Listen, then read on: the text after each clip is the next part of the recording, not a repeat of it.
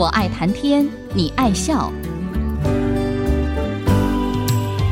听主持人刘炯朗校长以深厚的学养、浓厚的人文关怀，谈笑间分享教育、科技，注入人文活泉。欢迎收听。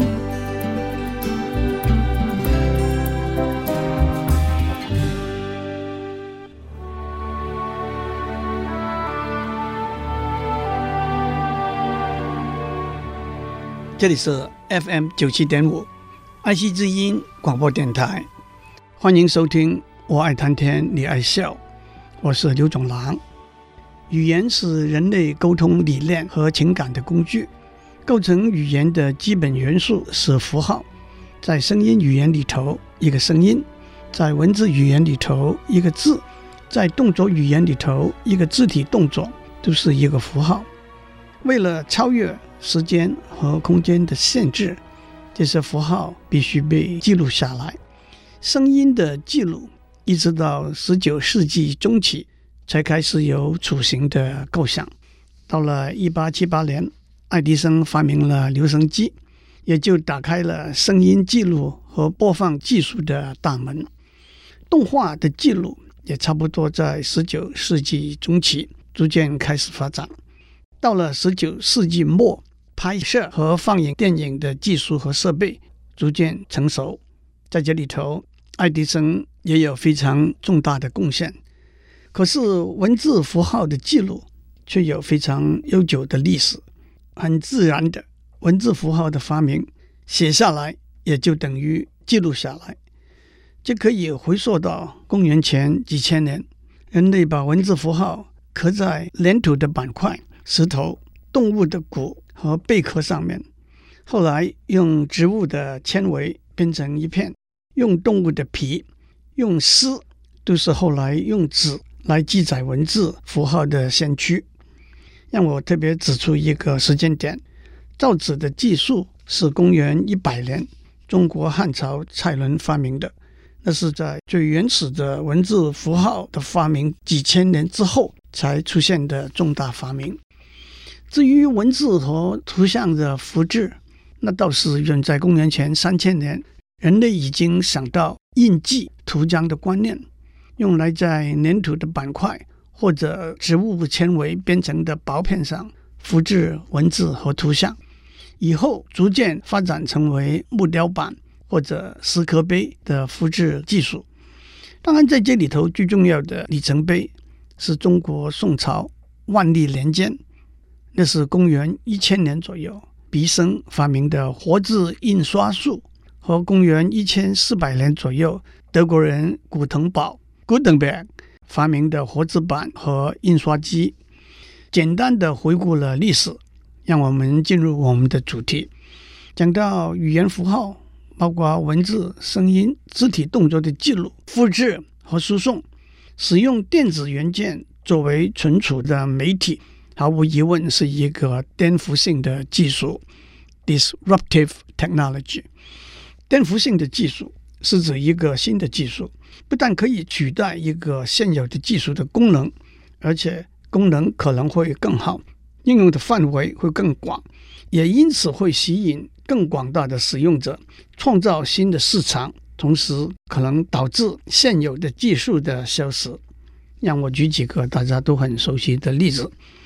塑胶材料取代了木、铁、玻璃；货柜运输取代了传统的单一物件靠人力搬上搬下的运输方法；数位照相机里头的 CMOS 感应器取代了利用感光引起的化学过程的照相胶卷；在照明上，发光二极管灯泡取代了白炽灯泡；在电视机里头，液晶面板取代了阴极射线管等等。电脑科技是在一九四零年代末期开始发展的，大家也都知道，文字、图像、声音和动画都可以用一连串的零和一来代表。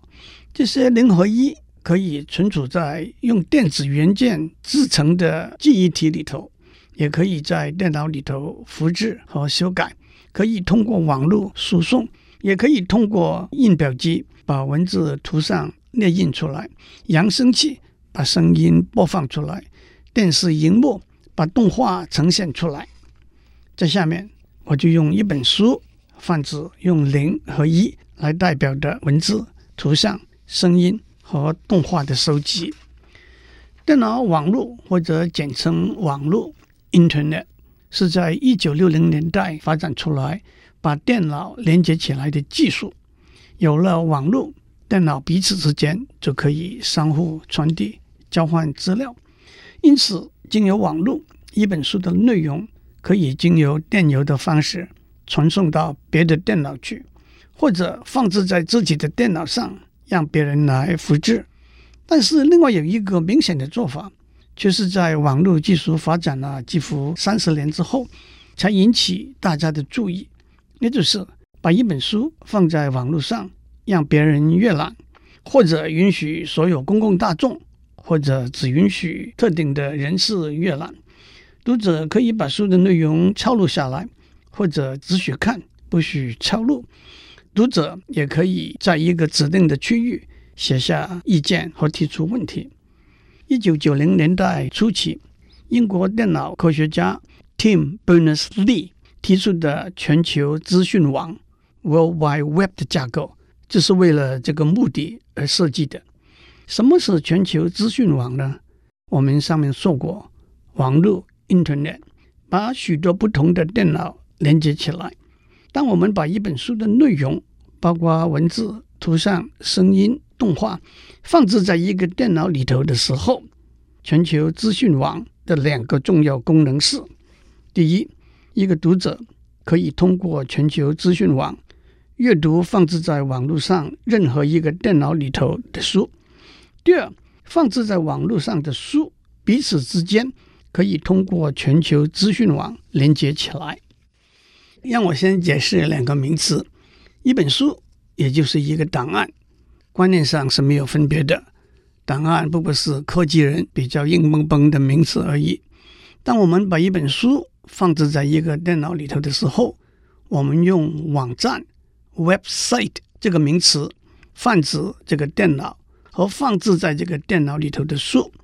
在观念上，我们可以说，一个网站就是一本书，这本书的第一页就被称为这个网站的首页 （home page）。因此，简单一点来说，全球资讯网是一个应用软体，它有一套规范，让大家按照这个规范建立自己的网站，把自己的书放在网站里头，让别人进入这个网站阅览存储在网站里头的内容，达到分享和相同的目的。今天全世界有多少个网站呢？按照一个统计。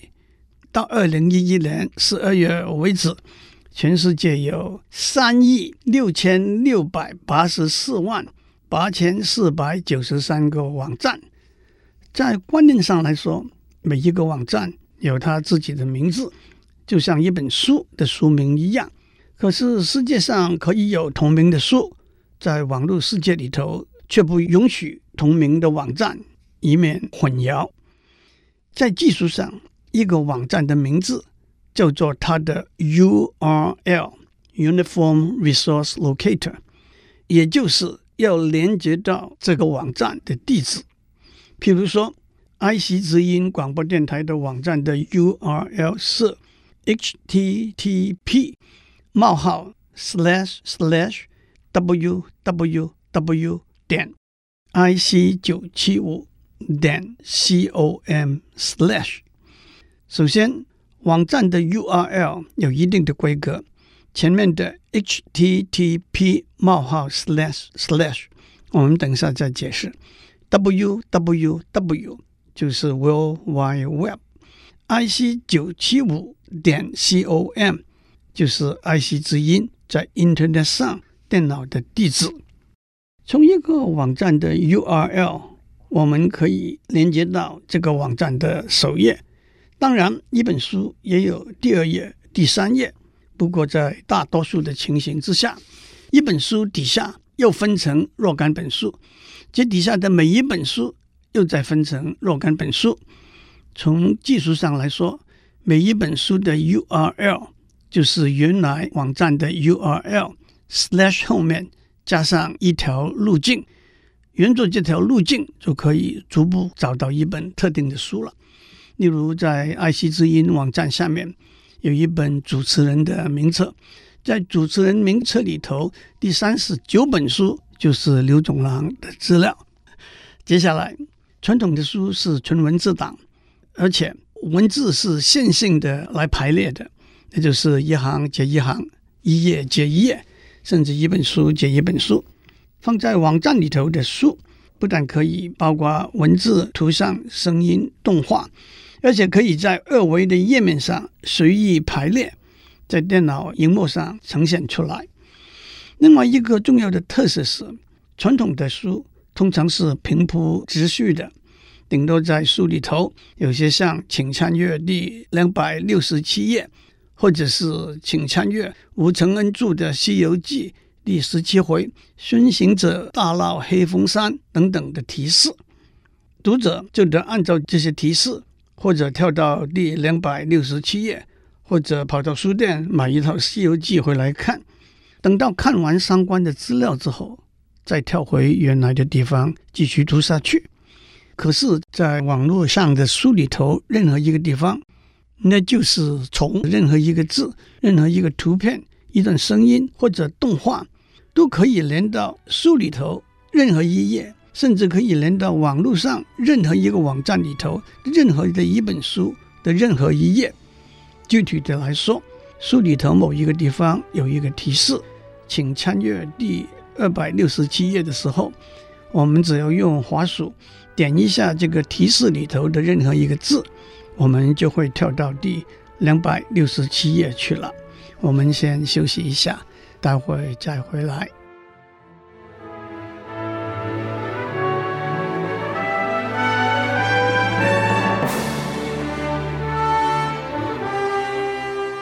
欢迎继续收听，我爱谈天，你爱笑。我们这上面讲到，在一个网站里头，供大家阅览的书，不但可以包含文字、图像、声音和动画，而且从书里头任何一个点，可以连接到在全球资讯网上任何一本书的任何一页去。因为这些是纯文字档不具有的特色，我们就把这些资料总体的叫做超文字档。Hypertext，让我举一个虚构但是很容易做出来的例子。当一位听众经过爱惜之音的网站里头，可以进入有关刘总郎的资料的网页，在这个网页上有他的照片，有一个播放声音或者动画的框框，只要用滑鼠点这个框框里头的一个按钮，他当天广播的节目内容。就会播放出来了。在他的经历介绍里头说，一九三七年他随家人移居澳门。如果这个句子里头其他的字是黑色，澳门两个字是蓝色的话，那表示如果用滑鼠去点澳门两个字里头的任何一个字，我们就会跳到一个描述澳门的历史、地理、经济、气候的网页。在这个网页里头有一张照片。那是澳门有名的地标大三巴牌坊，在这张照片底下有用蓝色写的“大三巴牌坊”五个字，只要用滑鼠点一下这五个字里头的任何一个字，我们就会跳到一个详细描述大三巴的历史和建筑特色的网页。这个网页看完了，我们可以倒过来跳回描述澳门的网页，再倒过来。回到描写刘总郎的资料的网页，有人会问：怎么这么神？说错了一点也不神。大家记得每一个网页有一个 URL，当我们用滑鼠去点一个蓝色的字和词的时候，那就是下一个指令，让电脑通过全球资讯网连到指定的和这个词相关的网页。说到这里。大家一定跃跃欲试，想要动手设计、制造自己的网页了。说实在话，这并不困难。有一种电脑的语言叫做 Hypertext Markup Language（HTML），只要按照 HTML 这个语言的固定的规则，把网页的内容，那包括文字、图像、声音和动画，以及其他网页的 URL 和格式，那包括文字的字形、字体、颜色，还有分行、分段，以及文字和图片的相对位置等等，罗列出来，那就是一个网页的设计了。讲到这里，我交代清楚了，怎么样把一本书放在电脑上，通过全球资讯网让别人阅览。而且我的书不是一本纯文字的书，而是一本 hypertext 的书。接下来我要交代别人怎样在电脑上看到我们放在电脑里头的书呢？他的电脑的操作系统里头有一个软体叫做浏览器 （browser）。只要把要看的网页的 URL 输入到浏览器去，浏览器就会连接到这个网页，把网页里用 HTML 语言写出来的内容呈现出来。目前大家最常用的浏览器是 Microsoft 推出的 Internet Explorer，Google 推出的 Google Chrome 和免费的 Firefox。让我做一个交代。在全球资讯网的每个网页的 URL 开头都有 HTTP 这四个字母，那是什么意思？首先，当两个电脑相互交换资料的时候，他们相互交换的其实只是一连串的零和一。这一连串的零和一的含义是什么呢？比如说，这一串的零和一可以分成几段，每一段代表一个指令。或者一段文字内容，而且在一发一收反复来往交换的时候，每一次传送的零和一可能有不同的含义，因此设法双方必须有一个协议，知道彼此在说什么，这就叫做通讯协议 （Communication Protocol）。在设计全球资讯网的时候，Tim Berners-Lee。特别为交换 hypertext 档案的内容设计了一套通讯协议，叫做 Hypertext Transfer Protocol，也就是 HTTP 这四个字母的来源。至于那个冒号跟 slash slash 是用来跟网站的名字分隔的。其实很多年之后，Tim Berners-Lee 自己承认那两个 slashes 是多余的。最后让我指出。在 Hypertext 里头，最重要也是最有用的一个观念是资料不是一维线性的排列起来的，而是从一本书的任何一点可以跳到任何一本书的任何一页，甚至可以跳到不同的几本书里头不同的几页。换句话说，任何一个点都可能是一个分歧点，在分歧点上有不同分歧的路，可以走其中一条。也可以走其中的好几条。站在科学技术的观点来说，资料可以分歧的连接起来，是在一九四五年美国麻省理工学院的一位教授 Vannevar Bush 首先提出来的。这可以说是 Hypertext 这个观念的先驱。但是站在哲学和文学的观点来说，为什么时间一定是一维线性的呢？时间为什么不可能有分歧点？为什么在一个分歧点，两个或者几个分歧的路不可以同时走呢？